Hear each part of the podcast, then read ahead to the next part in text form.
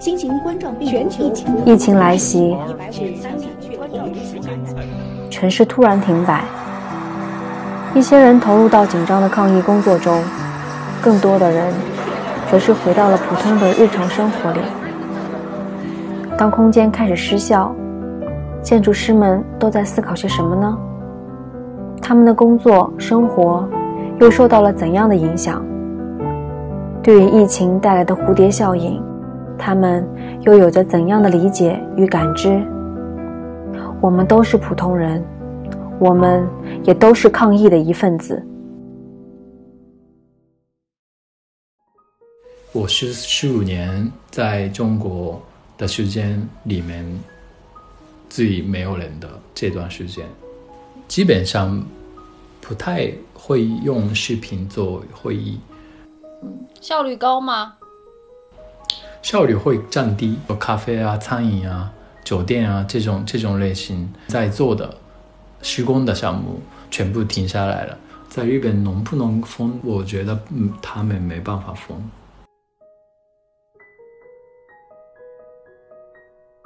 北京还好吗？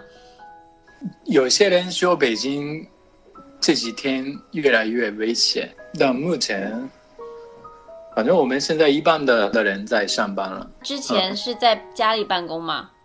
他们是在家里，我是来公司的，在家里很难做工作，还是选择来公司，就一个人都在这边。我是二十三号回日本嘛，回日本之后就突然就越来越严重了。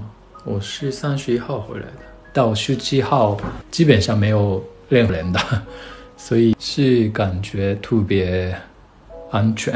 嗯，你也会每天关注新闻吗？看一下现在的疫情情况。我也会，但不是特别关注吧。我觉得我会看群里的一些信息，但我不会特别特别关注。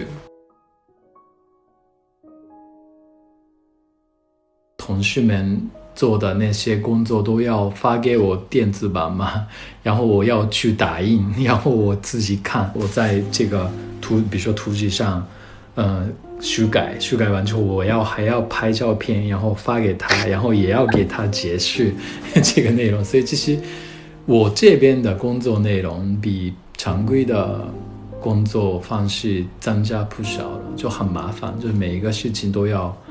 自己打印沟通的成本会会会比较比较高吧？就因为疫情期间，然后你你现在的项目的项目的进展情况怎么样？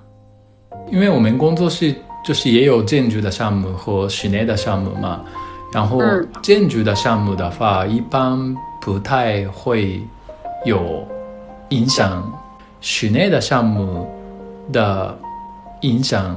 会大一些，然后建筑的项目的节奏没有太多的变化。大家都在家，发现其实很多事情其实可以线上解决的，然后哦，很多工作也是本来其实可以不用去公公司，呃，可以解决的。我觉得建筑要留下来的功能，其实更多的是它。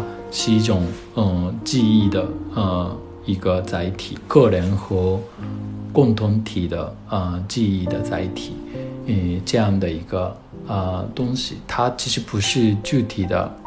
其实我疫情开始之前都是嗯这样想的，然后就这次可能就是因为这样的特殊的情况，我觉得深有感触。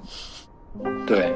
日本原来二零一一年也有大地震嘛，然后那个大地震的时候，其实是很多人因为这个地震的原因更重视、更重视人和人的关系啊，更重视家庭啊，更重视人呃就是自然环境啊，这个还是会有这种变化。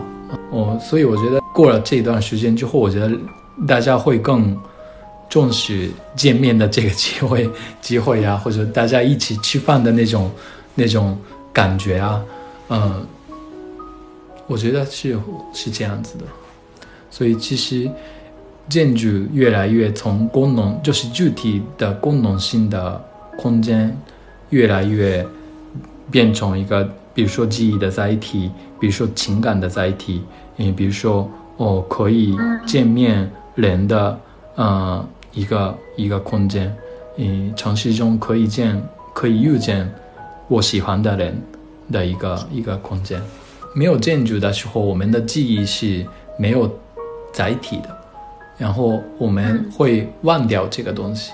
但我我们建筑是会留下来我们的记忆。所以疫情也是有好处的，让大家静静的待在家里面，多思考，然后多有更多的时间去看书，然后做自己想做的事情，对吧？因为很多医生也好，就是在在一线，嗯。他们在工作的时候，那建筑师是什么？医生他们在做的事情跟生命有关的。建筑师的工作，我觉得应该也是跟生命有关的东西。但但很多时候，平时的生活当中，平时的工作当中，其实我们建筑师的设计有时候会离开生命，更变成一个表面的东西。我觉得很多设计师、建筑师。经过这段时间之后，他们会觉得更回到建筑和人的生命有关的部分，就越来越简单的生活吧，就回归本质的意思嘛。解封之后，你最想做的事情是什么？逛街吧，去胡同看一下。现在没法去胡同了，胡同都关了。